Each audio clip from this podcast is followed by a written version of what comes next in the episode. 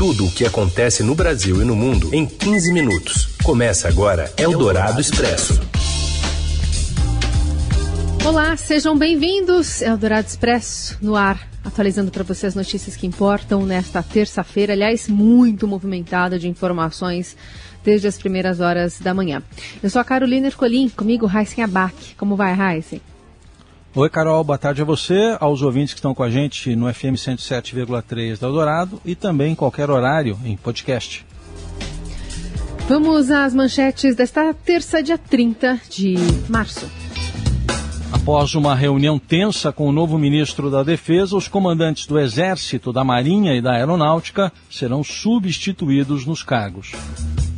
Ministros do Supremo Tribunal Federal veem o governo Bolsonaro nas mãos do Centrão após trocas no centro de seis ministérios. E ainda a seleção de quem consegue ir para a UTI em Santa Catarina e um novo recorde de mortes em São Paulo durante a pandemia. É o Dourado Expresso. Tudo o que acontece no Brasil e no mundo em 15 minutos. Bom, o Ministério da Defesa informa que todos os comandantes né, do Exército, da Marinha e da Aeronáutica serão substituídos. Quem está acompanhando isso direto de Brasília é o repórter Felipe Frazão, que está aqui conosco. Como vai, Felipe? Boa tarde. Oi, Carol. Oi, Raíssen. Boa tarde a você e aos ouvintes aqui do Eldorado. Bom, o anúncio foi feito há pouco para o governo, pelo governo, sem que os substitutos ainda sejam anunciados, é isso?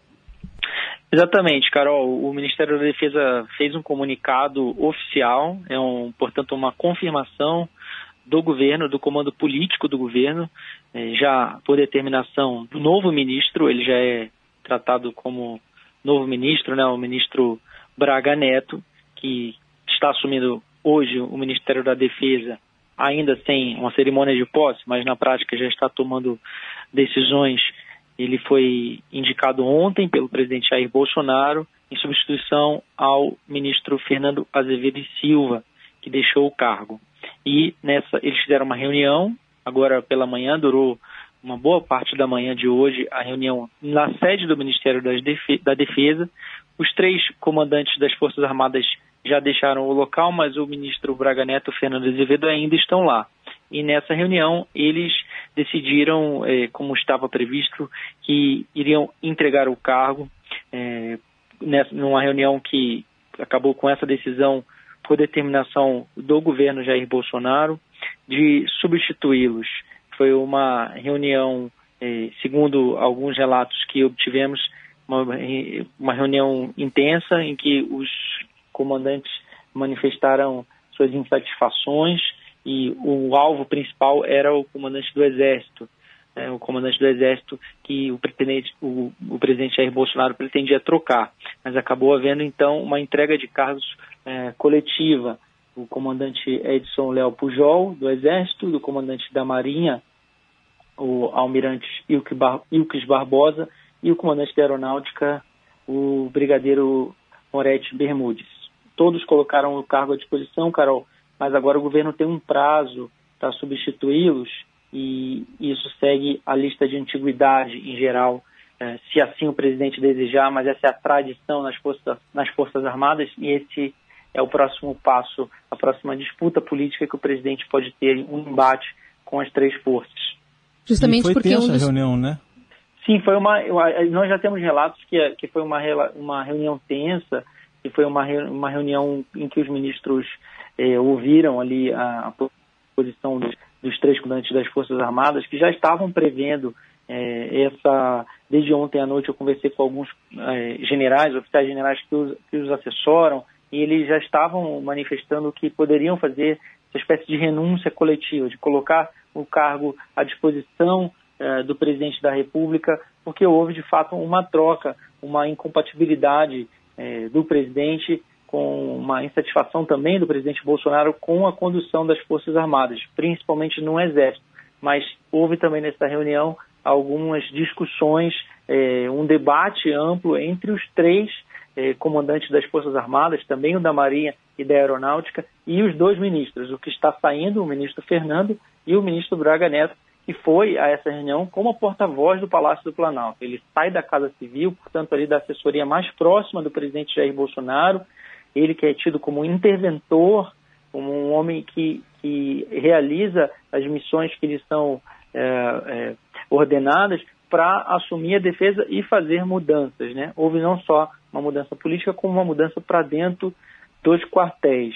E é, a Marinha, alguns, alguns estão dizendo que os, as Forças Armadas, né, alguns generais, estão dizendo que o momento agora é de tentar deixar é, os quartéis serenos. Essa é a palavra que eu acabei de escutar antes de conversar aqui com, com vocês, de um oficial de alta patente da Marinha do Brasil. Muito bem. Felipe Frazão segue acompanhando direto de Brasília, também no portal do Estadão, as novidades em relação a essas trocas. Obrigada, Felipe, e bom trabalho. Obrigado a vocês. E com a mini reforma ministerial, o STF vê o governo Bolsonaro na mão do Centrão. Continuamos em Brasília, agora com Rafael Moraes Moura. Boa tarde, Carol. Boa tarde, Heisen. Na avaliação do Supremo Tribunal Federal, o Palácio do Planalto pousou no aeroporto do Centrão. Foi essa analogia feita por um ministro da corte ao comentar seis trocas em postos estratégicos do primeiro escalão do governo do presidente Jair Bolsonaro. Lembrando que em uma só tacada, o chefe do executivo mexeu no comando dos Ministérios da Defesa, Relações Exteriores, Justiça, Advocacia Geral da União, Secretaria de Governo e Casa Civil. E pelo menos duas dessas mudanças respingam em ministros do STF. A saída do general Fernando Azevedo, do Ministério da Defesa, por exemplo, foi vista na corte como uma derrota do ministro Dias Toffoli, que havia escolhido o general para ocupar o cargo de assessor especial durante a sua presidência. A princípio, ministros se surpreenderam e depois lamentaram a demissão de Azevedo, considerado um dos melhores quadros das Forças Armadas, um nome equilibrado, ponderado e com bom trânsito no tribunal. Aponta que o general deixou a pasta não só porque estava insatisfeito com os rumos do governo, mas também porque se recusou a politizar as Forças Armadas. Já a demissão de José Levi, que deixou a chefia da AGU, é um revés para o ministro Gilmar Mendes, de quem é próximo. A interlocutores, o presidente Jair Bolsonaro demonstrou irritação com o que considera pressão de Gilmar Mendes e diz que não aguenta mais ser mandado pelo magistrado. Na prática, com as trocas, o presidente da República derruba algumas pontes que ainda restavam entre o Supremo e o Palácio do Planalto. Integrantes do STF, ouvidos reservadamente pela reportagem, avaliam que o Planalto promoveu um realinhamento político do governo e que a gestão Bolsonaro agora fica mais na mão do Centrão. Na dança das cadeiras, promovida por Bolsonaro, a Secretaria de Governo ficou com a deputada Flávia Arruda, integrante do Centrão e aliada do presidente da Casa, Arthur Lira. Um dos pontos que causam apreensão dentro do STF é a ida do secretário de Segurança, Anderson Torres, para o comando do Ministério da Justiça. Amigo do senador Flávio Bolsonaro, Torres terá a Polícia Federal subordinada à sua pasta. O órgão é responsável justamente por tocar investigações que incomodam a família e aliados do presidente da República. Com a troca dos ministros, especialmente da defesa, o presidente tenta evitar o impeachment ao se entrincheirar em dois lados, o político e o militar. A avaliação do embaixador Celso Amorim, ex-ministro da Defesa no governo Dilma e das Relações Exteriores nos governos Itamar Franco e Lula. Para ele, esse objetivo do presidente foi demonstrado com a ida da deputada Flávia Arruda, do Centrão, para a Secretaria de Governo e a transferência também do general Braga Neto para a defesa, como explicou agora há pouco o Rafael. Amorim viu um sinal perigoso na nota em que o general Fernando Azevedo e Silva prega o respeito às instituições de Estado ao comunicar a sua demissão da pasta. Eu sinto, assim, o, o presidente querendo se entrincheirar e ele quer se entrincheirar dos dois lados. Ele, ele traz uma deputada que é ligada ao, ao Lira, porque é uma maneira de tentar evitar o impeachment, e ao mesmo tempo demite é, um, um ministro da Defesa, que é uma pessoa moderada e que, portanto, poderia ser visto como uma resistência a eventuais outras ações do Estado de sítio, Estado de defesa, como já tem sido até aludido, até pelo Procurador-Geral da República. Então, nós vivemos um momento de grande risco institucional, sim. Celso Amorim também demonstrou estranheza pela troca na defesa ocorrer às vésperas dos 57 anos do golpe de 31 de março de 1964. Eu tenho um pouco aquela opinião de que em política não há coincidências, porque se for, as pessoas têm que levar em conta as realidades. Que mesmo que não tenha sido essa motivação, é inevitável relacionar um pouco uma coisa com a outra. Eu acho um retrocesso tremendo terem voltado a, a comemorar o 31 de março, que é um golpe de Estado. Quando eu era ministro da Defesa, levei comigo os três comandantes militares e o chefe do Estado-Maior conjunto para assistir a sessão do Congresso que anulou a decisão que caçou, digamos assim, o João Goulart. Não sei se eles estavam gostando ou não, mas era um respeito à legalidade. E é muito importante que, que os militares sejam legalistas. Sobre a saída de Ernesto Araújo do Ministério das Relações Exteriores, Amorim considera que o desafio agora é buscar a normalidade depois de um período que chamou de maluquices. O ex-ministro apontou a necessidade de retomada da cooperação internacional, principalmente em projetos de sustentabilidade na Amazônia. O grande desafio do atual ministro é buscar a normalidade, porque a política externa nos últimos dois anos foi anormal. Eu já discordei de outras políticas externas e outras pessoas discordaram da política que eu conduzi. Mas elas foram conduzidas dentro do, dentro do espectro da normalidade. E a antiga não era. Então eu espero que esse ministro procure trilhar por esse caminho. Quando você já faz tudo errado desde o início, eles, as pessoas querem ver o resultado antes de discutir o projeto. Esse é que é o problema, porque nós fizemos tudo errado, nós vamos levar muito tempo para recuperar a credibilidade. Ninguém acredita na palavra do Brasil atualmente. É preciso ver isso. Eldorado Expresso. Santa Catarina adota um protocolo para escolher qual paciente terá prioridade em vaga de UTI na pandemia de Covid-19. Acompanhe mais detalhes sobre este assunto com a Giovana Girardi. Olá, Carol. Olá, Raicem. Hoje eu publiquei uma matéria falando que cidades e estados já estão debatendo a adoção de um protocolo de triagem para decidir quais pacientes com Covid que estão aguardando por um leito de UTI de fato vão ser transferidos ou vão acabar recebendo um tratamento paliativo. É uma decisão bastante difícil e dura que se faz necessária nesse momento de caos em que as filas estão enormes e não há vaga para todo mundo. É, Santa Catarina acabou de adotar, é, de decidir que vai adotar esse protocolo. É um protocolo que foi feito é, por várias entidades médicas, principalmente a Associação de Medicina Intensiva Brasileira, e que tem como objetivo salvar o maior número de vidas. Né? Então, é, com base nisso, o que, que eles pensam? Eles têm que identificar ali entre aqueles vários pacientes quais que vão ter mais chances de sobreviver diante desses recursos tão escassos que eles têm no momento, não só de leito de UTI, mas também de medicamento, de para intubação, de oxigênio e tudo mais. Então, o primeiro critério é esse, assim, observar qual é a gravidade da doença aguda da pessoa, né, da COVID, quantos órgãos já foram afetados e quão gravemente. O segundo fator avaliado é se a pessoa tem outras doenças de base crônicas muito avançadas. E o terceiro critério é o que eles chamam de funcionalidade, que é quão bem a pessoa está fisicamente para aguentar não só a doença, mas também o próprio tratamento da UTI, que é bastante agressivo.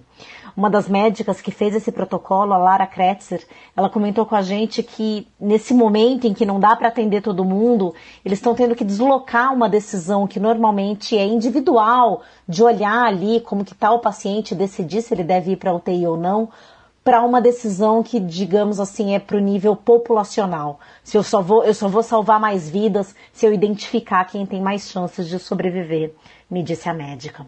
E como ela mesma fala, é uma decisão muito cruel que vai contra todas as conquistas de saúde dos últimos anos. É isso, gente. Essa é mais uma faceta tenebrosa da pandemia e que é uma decisão que cada vez mais é, os hospitais vão ter de tomar e a situação está ficando cada vez mais complicada. Tão complicada que o estado de São Paulo bateu um novo recorde hoje, com o registro de 1.209 mortes por Covid, isso num só dia. A maior marca em 24 horas havia ocorrido na última sexta, com 1.193 óbitos causados pelo coronavírus. Com isso, o estado chega a 73.462 mortos desde o início da pandemia em março passado. Os novos registros não significam necessariamente que as mortes aconteceram de um dia para o outro, mas que foram computadas no sistema neste período, levando em conta especialmente fim de semana. As terças-feiras têm sido eh, cruéis em relação ao patamar de mortos não só no, no, estado de São Paulo, mas também no Brasil. Para tentar conter o avanço da pandemia, o governo de São Paulo prorrogou até o dia 11 de abril a fase emergencial da quarentena, que prevê regras mais rígidas do que a fase vermelha. A medida entrou em vigor em 15 de março e, pela previsão inicial, deveria permanecer até hoje, restringindo até mesmo o funcionamento de serviços essenciais. Você ouve Eldorado Expresso. Seguimos com as principais notícias desta terça-feira. O Brasil deverá sentir poucos reflexos pela interrupção do tráfego de navios pelo canal de Suez e o impacto na economia global deverá ser sutil. A avaliação é de Rui Carlos Botter, coordenador do Centro de Inovação em Logística e Infraestrutura Portuária e leva em conta a expertise da navegação mundial, acostumada a variações de clima e de demanda. Depois de quase uma semana, o cargueiro Ever Given destravou a circulação no canal de Suez no Egito nesta segunda-feira. O tráfego por Suez, que faz a rota mais curta entre a Ásia e a Europa, é uma das rotas comerciais mais movimentadas do mundo e pode começar a ser retomado. Ele estava sob uma tempestade, né? E essa tempestade fez com que as forças não previstas em projetos fizessem ele dar essa guinada, tá? Esse navio é para levar 20 mil containers e acima do convés dele ele estava exatamente como prevê o projeto dele, bem carregado. Então aquilo traz uma forma uma espécie de uma vela, quando ele se tornasse um navio à vela, mas não é um navio à vela. Então aquele efeito vela que joga ele para a margem direita uh, foi muito forte. E em entrevista à Rádio Dourado, o professor do Departamento de Engenharia Naval e Oceânica da USP reforça que absolutamente tudo passa pelo canal de Suez, mas o Brasil será pouco afetado porque o país usa com mais frequência a passagem pelo Cabo da Boa Esperança, ao sul da África. Em tráficos diretos, o Brasil vai ficar muito pouco afetado. Pode ser que uma carga destinada ao Brasil fizesse uma parada em Rotterdam e Rotterdam viesse por um outro, uma outra linha para o Brasil. Pode acontecer isso daqui. Agora, em termos de impacto para a economia mundial, por terem ficado seis dias só parado, o impacto é pequeno, ou seja, ninguém se desviou, pelo menos que se tem notícia, para o Cabo da Boa Esperança. Então pode afetar alguma coisa, mas o mercado de transporte marítimo vai se adaptar muito rapidamente. Não mais um mês, vai ser um case. Eldorado Expresso. Bom, agora a solução do marketing para os clubes, é, especialmente na questão financeira. Robson Morelli, conta pra gente. Olá, amigos! Hoje eu quero falar de uma entrevista que o Estadão fez com Ivan Martinho. Ele é professor de marketing esportivo da ESPM e ele fala sobre o futebol brasileiro, sobre como o futebol brasileiro pode se recuperar financeiramente depois de um ano de pandemia, depois da falta de interesse do torcedor, depois da, do cancelamento de competições e jogos. Então ele faz uma abordagem é, com um olhar financeiro para o futuro dos clubes de São Paulo e do Brasil. E ele fala, de modo geral, que os clubes precisam se transformar mais em entretenimento, em diversão para o torcedor, com mecanismo para que o torcedor se sinta representado. E ele tem razão, porque isso na Europa é feito com mais frequência, isso nos Estados Unidos é feito é, numa condição muito superior, tudo lá que envolve o esporte é transformado num espetáculo, é transformado no entretenimento, as pessoas vão às partidas para se divertir, para comer, para ver gente, tudo isso antes da pandemia, claro, e agora em parte dos Estados Unidos já sendo retomado e da Europa também. É um pouco isso que ele prega para o futebol brasileiro. Fala muito de investimento em redes sociais, é preciso atrair o torcedor, é preciso engajar o torcedor. Ele aproveita tudo isso de modo geral, ele gera conteúdo, ele gera audiência, ele gera consumo por parte dos torcedores e não somente durante aqueles 90 minutos de uma partida de futebol. Interessante essa entrevista, tá no portal do Estadão, vale a leitura. É isso, gente. Falei, um abraço a todos, valeu. Eldorado Expresso. Finalzinho do Eldorado Expresso, a gente volta a repercutir a saída dos três comandantes militares, Exército, Marinha e Aeronáutica, com a chegada do novo ministro da Defesa, Walter Braga Neto. Está conosco o nosso colega Roberto Godoy, que é especialista em assuntos militares. Godoy, boa tarde. Boa tarde, Heisen. Boa tarde, Carol. Boa tarde. Primeira coisa é o seguinte: é. estou vivo, estou de volta.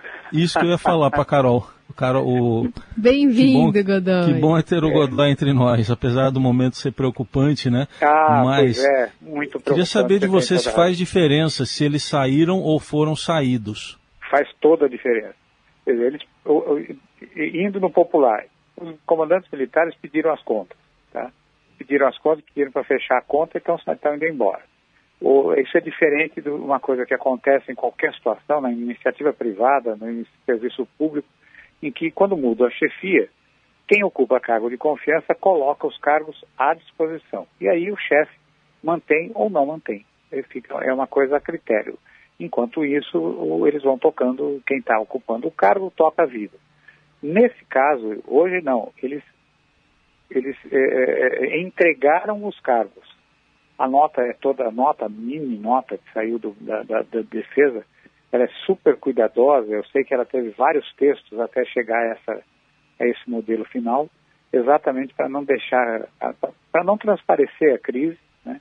mas há uma crise, esses comandantes militares eh, são muito respeitados eh, no efetivo, na tropa, por assim dizer, estavam engajados no que hoje a tropa com, com o que hoje a tropa mais se preocupa, que é, é reequipamento e recursos, é, o que torna a, o que torna a função que coloca a função em crise diante do, do, dos indivíduos, né, que, que estão nela diante dos militares, é a impossibilidade de cumprir a missão. Nesse momento, a missão é dar combate ao coronavírus. Então, você vê que tem avião da FAB levando vacina, trazendo gente, transportando oxigênio, fazendo traslado de doentes, essa coisa toda. A Marinha fazendo a mesma coisa lá no fundão da Amazônia, com, com, com seus, seus barcos, essa coisa toda. O Exército treinando gente para atender, para dar suporte. Enfim, eles estão envolvidos nisso, estão percebendo que os recursos estão minguando estão é, achando que vai faltar dinheiro para seus programas de reequipamento, e a gente lembra rapidamente, aí são submarinos, novos caças, novos submarinos, uh, novas fragatas, para falar nos principais, enfim. E aí, de repente, vem essa coisa, essa ducha de água fria, e todos os nomes citados até agora como possíveis substitutos dos comandantes são de ilustres quem? Pessoas desconhecidas ou ligadas à atividade mais burocrática.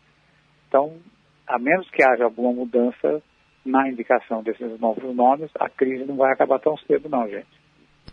É, tem essa história, né, Godoy, do general Marco Antônio Freire Gomes, porque se ele substituir realmente o general Pujol, teria que ter um, um avanço ali, uma aposentadoria coletiva de outros generais quatro estrelas mais pois antigos, é. justamente por conta dessa explicação que estava dizendo sobre o organograma da, das forças, né? Exatamente. Eles ainda têm, ainda mais esse, ainda tem mais esse fator complicador. Não é lei, é, não é lei, não é, não tá, não é regra, não está em nenhum regulamento, mas a tradição, e é uma tradição secular, né? Diz que você coloca, você segue o almanaque do Exército, onde, onde é que onde, onde estão listados os oficiais e por, por tempo de serviço. Os mais antigos são os promovidos na frente. Isso aconteceu, por exemplo, eh, na administração da presidente Dilma, em que ela tinha um, um general mais jovem que ela gostaria de ter no cargo, mas para seguir a tradição ela acabou indicando o general Peri, que era um engenheiro. Pela primeira vez você teve ali um, um, engenheiro comandando uma força combatente. Mas ela seguiu a, a, seguiu a tradição, nomeou o mais antigo na lista. E aí, para nomear o, o, Freire Gomes, é, o, o, Bolsonaro vai ter que safenar pelo menos cinco, cinco outros. Uhum. Quer dizer, quatro, é, é, quatro deles, é, porque, tão, que já estão lá, né? e o quinto, que é o general Sérgio, que deu essa célebre entrevista no, no Correio Brasileiro, que foi a gota d'água que deflagrou a demissão do, do, do ex-ministro da Defesa, é, e agora também, é, e, e, e, enfim, dizer, essa, é, esse é o quadro nesse momento. É, é realmente um momento muito, muito delicado. Vai ter golpe? Não, não vai ter golpe. Mas vai ser difícil? Vai ser difícil. Isso que eu ia te perguntar, porque se, o, eh, se por um lado o general Fernando Azevedo Silva saiu por resistir a ingerências políticas, isso necessariamente significa que quem entra, que é o general Braga Neto, não resiste e aceita não. essas influências? Pois é, aí eu acho que há um, há um equívoco de interpretação. O Braga Neto é fiel ao Bolsonaro, mas ele não é, ele não é, digamos, ele não é flexível, tá? Ele é um democrata, já é, no período, quando assumiu a, a intervenção, ele foi interventor no Rio de Janeiro durante um ano. Né? quando assumiu a intervenção, o compromisso dele, primeiro com o, uh, com o, o, presidente Temer, na época era Temer, compromisso dele primeiro foi de seguir estritamente a lei dentro da, dentro da Constituição e não tomar nenhum tipo de medida que fosse parecida com uma intervenção política irregular, por assim dizer. Ele fez questão de deixar isso claro. A, a, ele, a, intervenção começou com algum atraso que ele só aceitou é, tocar a intervenção adiante a partir do momento em que a caracterização jurídica da intervenção tivesse feito. Ela foi criada uma situação, era uma situação nova, porque ela não é uma intervenção no Estado, mas em determinados aparelhos do Estado ligados à segurança pública. Ela teve que ser criada, ele esperou que isso acontecesse para só então entrar em ação, essa coisa toda. Então, o Braga Neto, é, ele tem uma ótima interlocução com o presidente, é um sujeito muito conservador, sem dúvida alguma, é, sério, um sujeito tem, sério, quando eu digo assim, é um serião, né? aquele cara assim de pouca piada, essa coisa toda, com quem é de fora. Com a turma interna, não, parece que até ao contrário disso, é um sujeito brincalhão e tal, gosta da informalidade, mas é um sujeito da caserna, né? Vive dentro do quartel, adora o quartel, está ligado a isso. Agora, se você deve estar imaginando, e assim como todo, é, o que o que o que está acontecendo nos quartéis. Eu diria que nesse momento nada. E quem toca o quartel, a, a célula máter, a célula de referência, a célula inicial da, da, das Forças Armadas no Brasil é, é, é, do tamanho de um batalhão, é o batalhão. O batalhão é comandado por coronéis. Os coronéis não querem saber de outra coisa, eles são os responsáveis por coisas como, por exemplo, ter a tropa pronta para entrar em ação, equipamento preparado, eh, e aí vai baixando. Equipamento preparado, eh, o quartel pintado, a manutenção bem feita, eh, a grama cortada, comida na mesa, ou seja, é quem, é quem cuida da questão prática da tropa. E é quem tem a tropa na mão. Os coronéis uhum. não querem saber de encrenca. Muito bem, está aí a ampla análise do Roberto Godoy, colega aqui do Estadão, que é especialista em assuntos militares, sobre essa, esse momento de tensão nas Forças Armadas. Prazer mais uma vez, Godoy. Até a próxima. Um grande abraço, até a próxima. E é com essa análise que a gente encerra a edição desta terça do Eldorado Expresso. Lembrando que atualização em tempo real do que está acontecendo em Brasília, especialmente nessa troca de cadeiras, você acompanha no portal do Estadão. Até quarta-feira. Valeu, Heisen. Valeu, Carol. Gente, obrigado pela companhia. Até amanhã.